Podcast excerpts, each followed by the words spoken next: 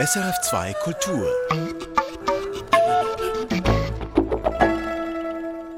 Ein 14-Jähriger bringt seinen Großvater um. Frankie ist der Teenager und genau so heißt auch der neue Roman vom österreichischen Autor Michael Köhlmeier. Er macht sich auf die Spuren des Bösen. Wie kam er auf das Thema? Das erzählt er uns gleich hier in Künste im Gespräch, etwa in zehn Minuten. Und jetzt geht's um eine prima Ballerina und Mutter. Geht das überhaupt zusammen? Das zeigt der neue Film der Tessiner Regisseurin Laura Kerr. Auch sie kennt diesen Spagat vom Berufsleben und Mutter. Der Dokumentarfilm Becoming Julia wurde am Zürcher Filmfestival mit dem Publikumspreis ausgezeichnet. Und jetzt kommt er bei uns in die Kinos. Michael Sennhauser nimmt uns mit in die beiden Welten.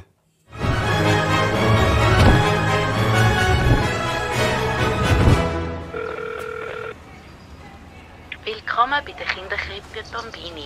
Wir sind momentan alle mit ihren Kindern beschäftigt. Bitte probieren Sie es doch später nochmal. Vom ganz großen Tanztriumph am Opernhaus Zürich direkt in den Alltag einer werktätigen Mutter. Stärker und klarer könnte man den Spagat von Giulia Tonelli nicht auf den Punkt bringen. Filmemacherin Laura Kerr bringt in den ersten Sekunden von Becoming Julia alles auf den Punkt, was diesen Dokumentarfilm so großartig macht. Die Begeisterung für die Kunst und der Kampf einer Frau um die Vereinbarkeit von Mutterschaft und Spitzentanz. Julia kämpft jeden Tag. Ich habe nie eine Person so getroffen. Ich erinnere mich einmal, sie hat so ein Problem und es war nicht so, wie sie gedacht, vielleicht äh, es muss sein. Und ich habe gedacht, well, Julia, vielleicht dieses Mal pff, warte einfach. Und sie hat mir gesagt, Laura, die Moment, dass ich kämpfe nicht mehr, ich könnte diesen Job stoppen. Giulia Tonelli hat ihren Sohn zur Welt gebracht, mit ihrem Mann zusammen den Alltag organisiert. Sie hat ihre Position als Spitzentänzerin des Balletts am Opernhaus in Zürich wieder eingenommen nach dem Mutterschaftsurlaub. Und das hat funktioniert auch wenn die Institution über das gesetzlich Vorgesehene hinaus wenig Spielraum offen lässt. Die denken nie daran, meine Probe allenfalls etwas früher anzusetzen, erklärt Tonelli im Freundeskreis.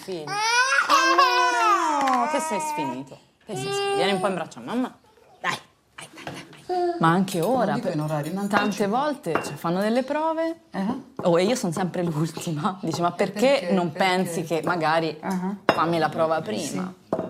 Che ti no. chiedi se lo fanno perché no. non pensano o se lo fanno apposta. Perché l'organizzazione del lavoro non contempla sì, non la maternità o il fatto che... E poi non c'è gente con famiglie, cioè a parte... Ma sei un monello però. No, no, dello staff. Filmemacherin Laura Kerr ist im Tessin aufgewachsen und sie kennt die Welt des Balletts. Die, diese Welt, äh, es ist für mich meine Welt, weil ich bin sehr jung in eine Ballettakademie gegangen und so für so lange auf meinem Leben, den Tanzwelt, den Ballettwelt war meine Welt so. Ich, ich fühle mich, ich habe vielen zu sagen. Nun klingt der Name Kerr nicht nach Tessin. Wo kommt der her? Aus Bern. Mhm. Also Ruderswil. Ja. ja. Mein äh, Urgroßvater ist dort geboren und er war Gärtner und er hat äh, für Tessin entschieden und darum die Familie hat diesen Namen äh, äh, immer noch. Dieser Urgroßvater war allerdings nicht einfach Gärtner. Er war Dramatiker, Dichter, Denker und Teil der legendären Künstlerkommune auf dem Monte Verita über Ascona. Ja, genau, Friedrich Kerr.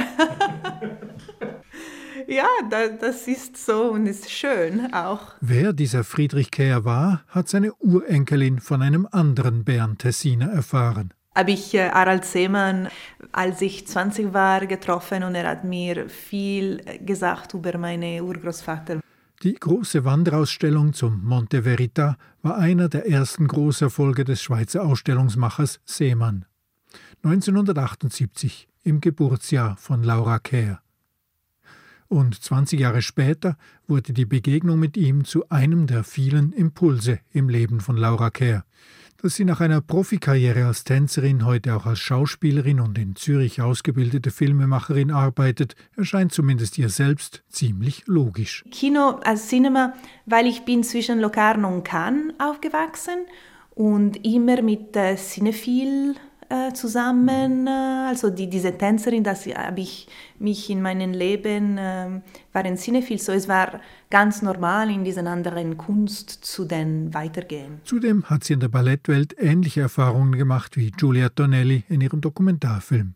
In den arrivierten Institutionen dominieren die Männer. Ja, das war komisch, weil in meinen Tanzenausbildung habe ich viele, viele genialen, äh, super äh, Welt famous Star kennengelernt äh, und der Director auf meinen äh, Schule war Rosella Hightower und sie war so inspiriert. Aber wenn ich habe angefangen mit meiner äh, Arbeitskarriere, denn es waren nur Männer.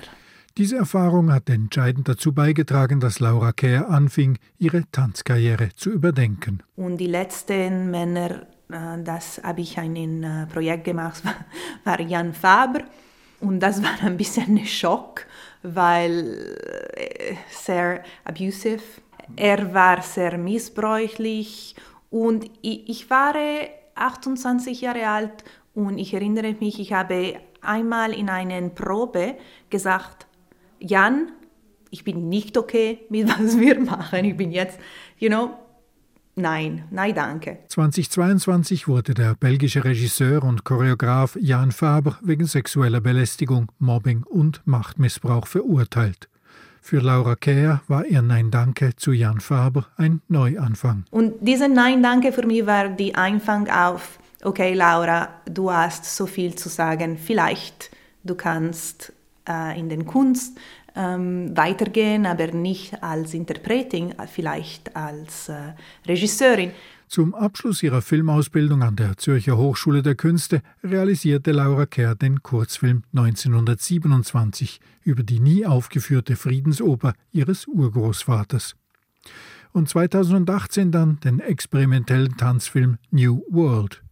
Und dann kam die Begegnung mit Giulia Tornelli, der prima Ballerina des Zürcher Opernballetts. Als ich Julia getroffen habe, sie bekam Jacopo und habe ich sofort gesehen, diesen Problem auf unserer Societät. Sie war ein bisschen ängstlich, weil sie hat vielen Ambitionen, äh, Passionen über seinen Job. Die schwangere Julia war allerdings absolut nicht bereit, sich zwischen Mutterschaft und Karriere zu entscheiden. Das war etwas, das ich frage mich selbst, war, äh, ich war auf der gleichen Zeit mit diesen gleichen Fragen und viele meiner Kolleginnen äh, mussten wählen, Karriere oder Familie. Und so, das war für mich die Einfang auf unseren äh, Abenteuer mit Julia. Mutterschaft und Karriere, das ist der Kernkonflikt im Dokumentarfilm Becoming Julia. Darüber hinaus braucht Laura Kerr kein einziges der dramatischen Ballettfilm-Klischees. So, die Klischees, das waren äh, einfach nicht zu haben, weil ich kenne diese Welt. Ich war eine Balletttänzerin auch. Und so findet sich in diesem Dokumentarfilm keine Spur von Ballerina-Rivalitäten, wie sie The Black Swan mit Natalie Portman zelebriert hat, oder auch der Thriller Red Sparrow mit Jennifer Lawrence. Rivalität und Eifersucht äh, gibt's weil das ist einen Motoren auch äh, besser zu sein. Aber Laura Kehrs Film braucht diesen Fokus nicht. Denn da ergänzen sich zwei Energiequellen, die viel mehr motivieren als Eifersucht. Die Begeisterung und Liebe zur Welt des Tanzes und des Balletts, die sich Regisseurin Kerr und Tänzerin Tonelli teilen. Und Giulia Tonellis unglaubliche Durchsetzungskraft. Die junge Mutter ist methodisch, kämpferisch und ziemlich souverän. Sie steigt nach dem Mutterschaftsurlaub mit voller Professionalität physisch und psychisch dort wieder ein, wo sie aufgehört hat. Sie ist so toll. Sie kommt aus einer Wissenschaftsfamilie und ich denke darum, sie fragt vielen, sie haben vielen Fragen immer über alles. Und sie macht Perfektion und sie macht wirklich, was den Choreograf möchte gerne machen und transportiert sie, sie, sie denkt so viel an diese kleinen Details. Äh, nicht alle Tänzer sind so. Die Probenszenen, welche Laura Kerr mit der Kamera begleitet, machen klar, Giulia Tonelli weiß, was sie will, sie weiß, was sie kann und sie setzt sich durch. Ja, sie ist ein bisschen ein Boss. Sie sagt, was sie braucht und äh, sagt das zu den Kollegen. Als Dokumentarfilm funktioniert Becoming Julia darum so flüssig wie ein Spielfilm. Die Begeisterung für die Musik und die Tanzbühne trägt ebenso gut wie die Entschlossenheit der Protagonistin.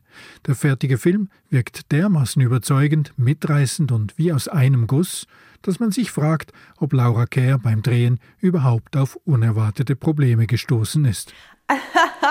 Sorry, ich liebe diese Frage, das ist die beste Frage. oh Gott. Ja, ja, ja, ja, ja. Kunst braucht Arbeit und Flexibilität. Und das Letzte, was ein Dokumentarfilm einhalten kann, ist ein fixes Drehbuch. Also ich hatte immer so viele Ideen, was wir brauchen und machen wir und vielleicht das, das, das, das, das. Und es war immer etwas anderes. Ein Dokumentarfilm bekommt seine Form im Schnitt. Aber Becoming Julia erzählt ja nicht bloß von der erfolgreichen Rückkehr der Giulia Tonelli auf die Bühne. Er führt auch weiter unter anderem mit den Szenen gegen das Ende hin, in denen Giulia Tonelli, wie die Filmemacherin Laura Kerr, darauf hinweist, dass es für sie an der Zeit sei, über die jugendlichen Standardrollen in Ballettklassikern wie Romeo und Julia hinauszuwachsen, zu experimentieren. In realtà sicuramente adesso sarei molto curiosa di sperimentare un ruolo un po' più impegnativo rispetto al, sì, alla, alla ragazzina che mi è sempre stata data, quindi ora mi dico non sono né carne né pesce, cioè sono, sono una, una, persona con personalità che, che farà ridere o che farà la comica, che mi va bene, ma sì, un po', un po' ne soffro di questo, sì. Und das tut sie denn auch mit der Choreografin Kathy Marston, die jetzt eben in den Tagen, in denen dieser Film ins Kino kommt, ihre Arbeit als Direktorin und Chefchoreografin des Opernballetts Zürich aufnimmt. Marston erarbeitet auf der Bühne Frauenfiguren, die alters- und motivationsmäßig weit über die Ballettstandards hinausgehen, sagt Laura Kerr. Hattie Marston ist äh, genial, weil all viele, viele seiner Geschichten sind von der Literatur und Frauen in der Literatur, da haben wirklich ein komplex Themas und sind zwischen 30 und 50. So, das war wirklich so toll für diesen zwei Künstlerinnen zu, zu treffen. In der Arbeit mit Cathy Marston zeigt Julia Tonelli, wo ihr Weg hingehen kann. Und da spiegeln sich die Tänzerin und die Filmemacherin gegenseitig in ihrer Begeisterung für die Kunst und in der Entschlossenheit, sie mitzugestalten. Ja, ich denke, für eigene Sache, äh, Julia und ich sind sehr ähnlich. Und äh, ja, wir sind beiden sehr optimistisch und äh, Kämpferin für eine gute Zukunft. Das steckt an. Becoming Julia ist ein kämpferischer Dokumentarfilm, aber auch einer mit ansteckender Begeisterung.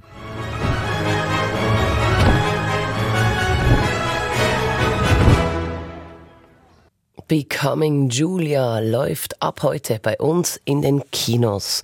Laura Kerr hat im Oktober für den Film den Publikumspreis des Zürich Filmfestivals gewonnen.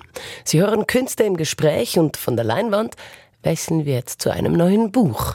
Frankie heißt der neue Roman des österreichischen Autors Michael Köhlmeier. Im Mittelpunkt steht ein 14-jähriger Junge zum ersten Mal, der zum ersten Mal mit dem Bösen konfrontiert wird, als sein Großvater nach 18 Jahren Haft aus dem Gefängnis entlassen wird. Der Großvater übt eine Faszination auf den jungen Frankie aus. Frankie nimmt Züge seines Großvaters an.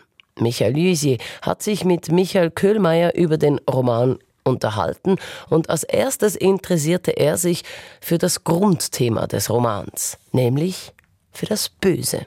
Michael Köhlmeier, es gibt in diesem Buch den einen Satz irgendwo in der Mitte, man tut, was man tut, der Grund spielt keine Rolle, man tut es einfach. Was bedeutet das in Bezug auf das Böse? Also wir gehen ja davon aus, dass auch in unserem Handeln wie in der Physik ein Gesetz von Ursache und Wirkung da ist. Also jeder Kriminalroman beruht darauf, jede Kriminalgeschichte, dass man fragt, was ist das Motiv desjenigen. Und wenn man das Motiv hat, dann ist man dem Täter näher. Also davon gehen wir aus. Und das ist auch das, was in unserem Kopf die Welt zusammenhält. Und unheimlich wird uns die Welt, wenn plötzlich dieser Mechanismus nicht mehr funktioniert. Es gibt einen Song von Johnny Cash, wo er sagt, ich töte einen Mann in Reno, nur um zu sehen, wie er stirbt. Und das ist uns als Motiv zu wenig. Und dann haben wir plötzlich das Gefühl, wir sind in der Welt nicht zu Hause. Gut, das ist nicht meine äh, Einstellung, ich habe da gar keine, sondern das ist zumindest die Sehweise, die Weltsicht dieses Großvaters. Genau, aber das gilt auch für Mord. Also auch da, man tut, was man tut, entweder man ist ein Mörder oder man ist kein Mörder. So sieht er die Welt. Er will für sich nicht diese beschwichtigende Ausrede in Kauf nehmen. Ganz offensichtlich hat er ein Kapitalverbrechen begangen, weil sonst sitzt er nicht 20 Jahre im Gefängnis. Also ich nehme an, er ist ein Mörder, weil sonst kriegst du keine 20 Jahre. Und er will für sich nicht in Anspruch nehmen, dass er sagt, ja, aber erkundigt euch mal, warum ich das getan habe. Also dieses Jammern will er für sich nicht. Er sagt, ich bin halt einer, obwohl er das so nicht deutlich sagt, aber indem er über die Welt spricht und sagt, seine Erfahrung ist die, um zu beruhigen, sagen die Richter, sagen die Psychologen, er hat es des und deshalb getan. Ich sage, man tut etwas, weil man es tut. Fragt nicht nach dem Warum. Das bringt euch nicht weiter, sondern es ist getan. Wenn es nach ihm geht, wird man sagen, er hat das getan, ab ins Loch mit ihm. Aber ich verstehe es richtig, das ist nicht die Haltung des Schriftstellers, der diese Geschichte geschrieben hat, sondern das ist die Haltung der Figur. Ich habe außerhalb der Schriftstellerei zu allem möglichen eine Haltung. Natürlich, ich habe eine Meinung dazu und so. Aber beim Schreiben habe ich mir abgewöhnt, eine zu haben. Weil dann will man schon, ob ich das jetzt bewusst tue oder nicht, die, die Personen zurechtbiegen. Und dann heißt das, ich möchte eigentlich dem Leser zeigen, wie der Mensch sein soll. Und das will ich überhaupt nicht. Ich finde, dort hört die Literatur auf. Wenn es mir gelingt zu zeigen, wie er ist, das genügt mir vollkommen. Und ich glaube, in, in, vielen Fällen natürlich gibt es eine Ursache, warum jemand irgendetwas tut, aber es gibt Fälle, wo es keine Ursache gibt. Und als Autor will ich das nicht so hinbiegen und sagen, ja, dann gibt es halt doch eine, weil ich bin der Meinung, es soll eine geben. Ich bin überhaupt nicht der Meinung. Als Autor denke ich mir, die beste Haltung wäre, Protokollant von einem fremden Stern zu sein. Und der ist hergeschickt worden, um sich das anzuschauen, wie das ist. Über manche Sachen wundert er sich, über manche Sachen nicht. Manche Sachen versucht er zu ergründen. Bei manchen Sachen stellt er eben fest, es gibt keinen Grund. Michael Köhlmeiers Haltung als Schriftsteller, wir werden darauf zurückkommen. Hören wir jetzt aber erstmal in den Text hinein. Hier der Anfang des Romans. Am Dienstag haben sie Opa entlassen. Er ist jetzt 71. Mama wollte, dass ich mitgehe, ihn abholen.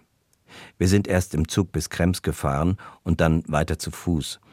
Aber ich habe es mir nach einer Weile anders überlegt und mich auf die Bank hinter der Fußgängerbrücke gesetzt. Mama hat gesagt, was jetzt? Ich habe gesagt, ich warte hier.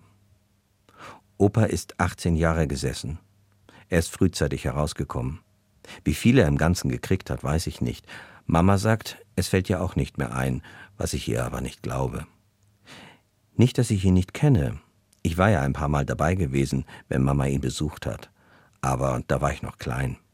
Seit ich selber entscheiden kann, war ich nicht mehr dabei. Ich bin jetzt 14. Das heißt, er ist vier Jahre vor meiner Geburt ins Gefängnis gekommen. Er war also immer da. Ich weiß nicht, was er getan hat. Ich denke, ich werde es herauskriegen. Irgendwann. Jetzt habe ich noch ein bisschen Angst davor. Ein erster Ausschnitt aus Frankie von Michael Köhlmeier. Frankie bezieht sich auf den 14-jährigen Jungen, der uns diese Geschichte erzählt. Er selbst nennt sich Frank und besteht darauf. Frankie nennt ihn nur der Großvater. Die Namensänderung ist einer von vielen Versuchen des Großvaters, aus Frank etwas zu machen, was der nicht sein will. Trotzdem, an sich ist Frank sehr eigenständig und weiß, was er will. Er lebt mit seiner Mutter zusammen, kocht für sie und zusammen schauen sie jeden Sonntagabend den Tatort. Ein enges Verhältnis also. Ich frage Michael Köhlmeier, was ihn an dieser Figur Frank interessiert. Ja, eigentlich hat mich das immer fasziniert über so eben nicht pubertierende, sondern in so Vorpubertät, knapp bevor man den Höhepunkt erreicht hat, wo die Peripetie dann ist. Ich fand das eine sehr interessante Zeit, vor allen Dingen in Bezug auch auf mich, in meiner Biografie. Und ich habe Ähnlichkeiten mit diesem Frank, sehe ich sehr viele. Ich bin zwar nicht vaterlos aufgezogen, aber mein Vater war Journalist, hat wenig Zeit gehabt. Er kam dann halt am Abend, hat meine Mutter gefragt, wie waren die Kinder? Und ich bin so aufgewachsen in einer Form von liebevoller Verwahrlosung. Weil meine Mutter war gehbehindert, die saß im Rollstuhl und wenn ich also nur fünf Schritte von ihr weggegangen bin, dann ist jeder Einfluss von ihr erloschen. Und deshalb musste sie, wohl oder übel, absolutes Vertrauen haben zu mir. Und wenn jemand zu einem absolutes Vertrauen hat, dann bricht man das auch nicht. Also es war ein ganz enges Verhältnis, Vertrauensverhältnis zwischen mir und meiner Mutter war da. Und eigentlich war ich so am Tag über der Herr im Haus, auch schon mit zehn oder mit zwölf womit ich dann schon fast schon überfordert war vielleicht auch, oder? Aber weil ich habe so viel Verantwortung mitgekriegt, auch das Haus zu putzen mit meiner Schwester zusammen. Ich war fürs Einkaufen zuständig, musste also wissen, was ist da, was ist nicht da. Das war aber gut. Ich fand es sehr gut. Ich bin nie wirklich wie ein Kind behandelt worden. Und das ist etwas, was ein Kind sehr schätzt, glaube ich. Und so ist der Frank auch. Trotzdem ist er natürlich unschuldig wie ein Kind. Und wenn man so 14 ist, dann geht man mit dem einen Bein schon rüber in die Erfahrung. Und das ist, glaube ich, eine sehr sensible Zeit, weil man da auch einem Einfluss sehr ausgeliefert ist. Vor allen Dingen, wenn er so faszinierend daherkommt wie der Großvater, der ein Outlaw ist. Und welchen 14-Jährigen interessiert nicht ein Outlaw oder lässt sich faszinieren? Ist das eigentlich auch ein Roman über Schuld und Unschuld? Ja, das ist es auch. Und aus dem Wort Schuld kann ich das Wort Unschuld ablesen. Weil wenn ich sage Unschuld und Erfahrung oder ein Kind ist unschuldig, äh, so setze ich voraus, aber jeder Erwachsene ist schuldig, was ja auch nicht wahr ist. Aber es gibt so eine Schuld, die darin besteht, also fast biblisch ausgedrückt, unterscheiden zu können zwischen Gut und Böse. Oder es heißt in der Bibel, der Baum der Erkenntnis von Gut und Böse. Und in dem Augenblick, wenn ich das Böse denken kann, kann ich denken, jemand tut es. Und jemand, der es tut, ist nicht mehr unschuldig. Der hat Schuld auf sich geladen. Das ist ein Rattenschwanz, an dem unheimlich viel dranhängt. Der Unschuldige weiß auch nicht, was das Gute ist. Der weiß das nicht. Also wir wissen, wir sagen, reden über Tiere, die sind unschuldig. Ich schaue der Katze zu, wie sie in völliger Gelassenheit und Freude eine Maus über lange Zeit zu Tode quält. Trotzdem würde ich nie sie schuldig sprechen, weil sie nicht weiß, was gut und böse ist. Sie hat von dem Baum der Erkenntnis nicht gegessen. Wir haben das. Und ich glaube, es gibt einen kindlichen Zustand, wo man das vielleicht ahnt, aber nicht wirklich weiß. Und ab dem Augenblick, wo ich entscheiden kann oder sagen kann, jetzt habe ich etwas getan, was nicht gut ist, ab dem Augenblick weiß ich es. Und in dieser Situation ist er. Es ist das ganze Buch, wenn ich es auf ein Thema bringen würde, ist es die Frage, wie Sie sagen, die Frage nach Schuld und damit ist auch schon die Frage nach der Unschuld gestellt. Das, wenn ich es auf ein Thema bringe, auf ein Wort, dann ist es das, ja. Auch Frank macht sich schuldig. Und sehr bald gerät er in eine Situation, in der er herausfinden muss, ob er nun auch ein Verbrecher ist oder nicht, um bei Großvaters Weltsicht zu bleiben. Der taucht nämlich eines Nachts bei ihm auf, eigentlich nur um sich zu verabschieden. Doch Frank ist dermaßen fasziniert von diesem Outlaw, dass er mit ihm geht, spontan. Eine Art Road-Movie beginnt an dieser Stelle. Hören wir aber noch in einen späteren Moment hinein. Die Situation? Frank ist mittlerweile allein und trifft die Freundin seines Vaters. Lexi heißt die. Er sitzt mit ihr im Auto und hält ihr eine Pistole an die Stirn. So hat er es vom Großvater gelernt. So glaubt er, dass es richtig ist. Aber jetzt weiß er nicht, wie es weitergehen soll. Die Pistole halte ich ihr immer noch an die Stirn. Ich will es eigentlich nicht. Ich will sie wieder einstecken, aber ich weiß nicht, wie ich die richtige Bewegung machen soll, sodass es nicht dumm aussieht oder noch gefährlicher, als wenn ich sie ihr direkt an die Stirn halte. Also lasse ich alles, wie es ist. Ewig kann es ja nicht weitergehen. Lexi? sage ich. Ja, Frank? Noch einmal sage ich. Lexi. Bitte, Frank, lass mich. Tu mir nichts. Ich weiß einfach nicht, was ich sagen soll. Ich will etwas sagen, aber ich weiß nicht was. Wenn man nicht weiß, was man sagen soll, sagt man gern einen Blödsinn und dann besteht man darauf. Fast hätte ich nämlich gesagt, komm mit mir. Es wäre wie in einem Film gewesen. Es hätte irgendwie gepasst. Ich will aber nicht, dass sie mitkommt. Wirklich nicht. Sie hat die Frage in meinem Gesicht gesehen. Willst du, dass ich mit dir mitkomme, Frank? Ich richte die Pistole auf die Windschutzscheibe und drücke ab. In der Scheibe ist ein kleines, unscheinbares Loch, ein bisschen umrahmt, wie eine Verzierung keine Splitter. Sie reißt die Tür auf und rollt sich auf den Boden. Das sieht nun wirklich sehr lächerlich aus. Ich greife hinüber, ziehe die Tür zu und trete aufs Gas. Ein zweiter Ausschnitt aus Frankie von Michael Kühlmeier. Aus früheren Gesprächen mit Michael Kühlmeier weiß ich, dass er sich keinen Plot macht beim Schreiben, keinen Plan. Er geht von den Figuren aus und schaut, wohin sie ihn führen. So auch bei Frank und seinem Großvater, wie ich vermute. Ganz exakt, weil das ist ja auch das Aufregende beim Schreiben. Ich könnte mir nicht vorstellen, vorher ein Gerüst zu machen, das ich dann wie eine Verschalung, die ich dann mit, anstatt mit Beton mit, mit Sprache fülle. Das würde mich, glaube ich, nicht interessieren. Es gibt keinen Plot ohne Figur. Also für mich muss immer die Figur vor dem Plot sein. Also bring zwei Menschen zusammen und dann wird sich sehen, was sich daraus entwickelt. Und wie gehen Sie da vor? Also ist das wie auf der Theaterprobenbühne, wenn man zwei Figuren hat und dann einfach mal schaut, was zwischen diesen beiden Figuren passiert? Oder denken Sie sich schon was aus, was zwischen diesen beiden Figuren passieren soll und beschreiben dann das? Habe ich auch schon probiert, dass ich mir was ausdenke und dann schreibe ich es. Aber dann sind wir wieder in dieser Situation, ich habe eine Verschalung. Und das Spannendste, Interessanteste und auch Echteste, auch Beste ist, wenn diese Person sich von Satz zu Satz mir vorstellt. Ich habe nichts anderes zur Verfügung beim Schreiben. Ich habe keine Gesten zur Verfügung.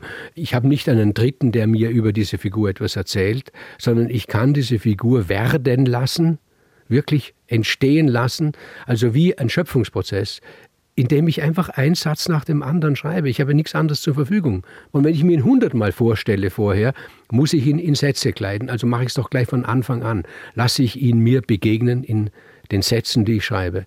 Und es ist dann lebendiger, finde ich. Michael Köhlmeier. Hier gerade im Gespräch mit Michael Luisier. Köhlmeiers neuer Roman heißt Frankie. Er ist im Hansa Verlag erschienen.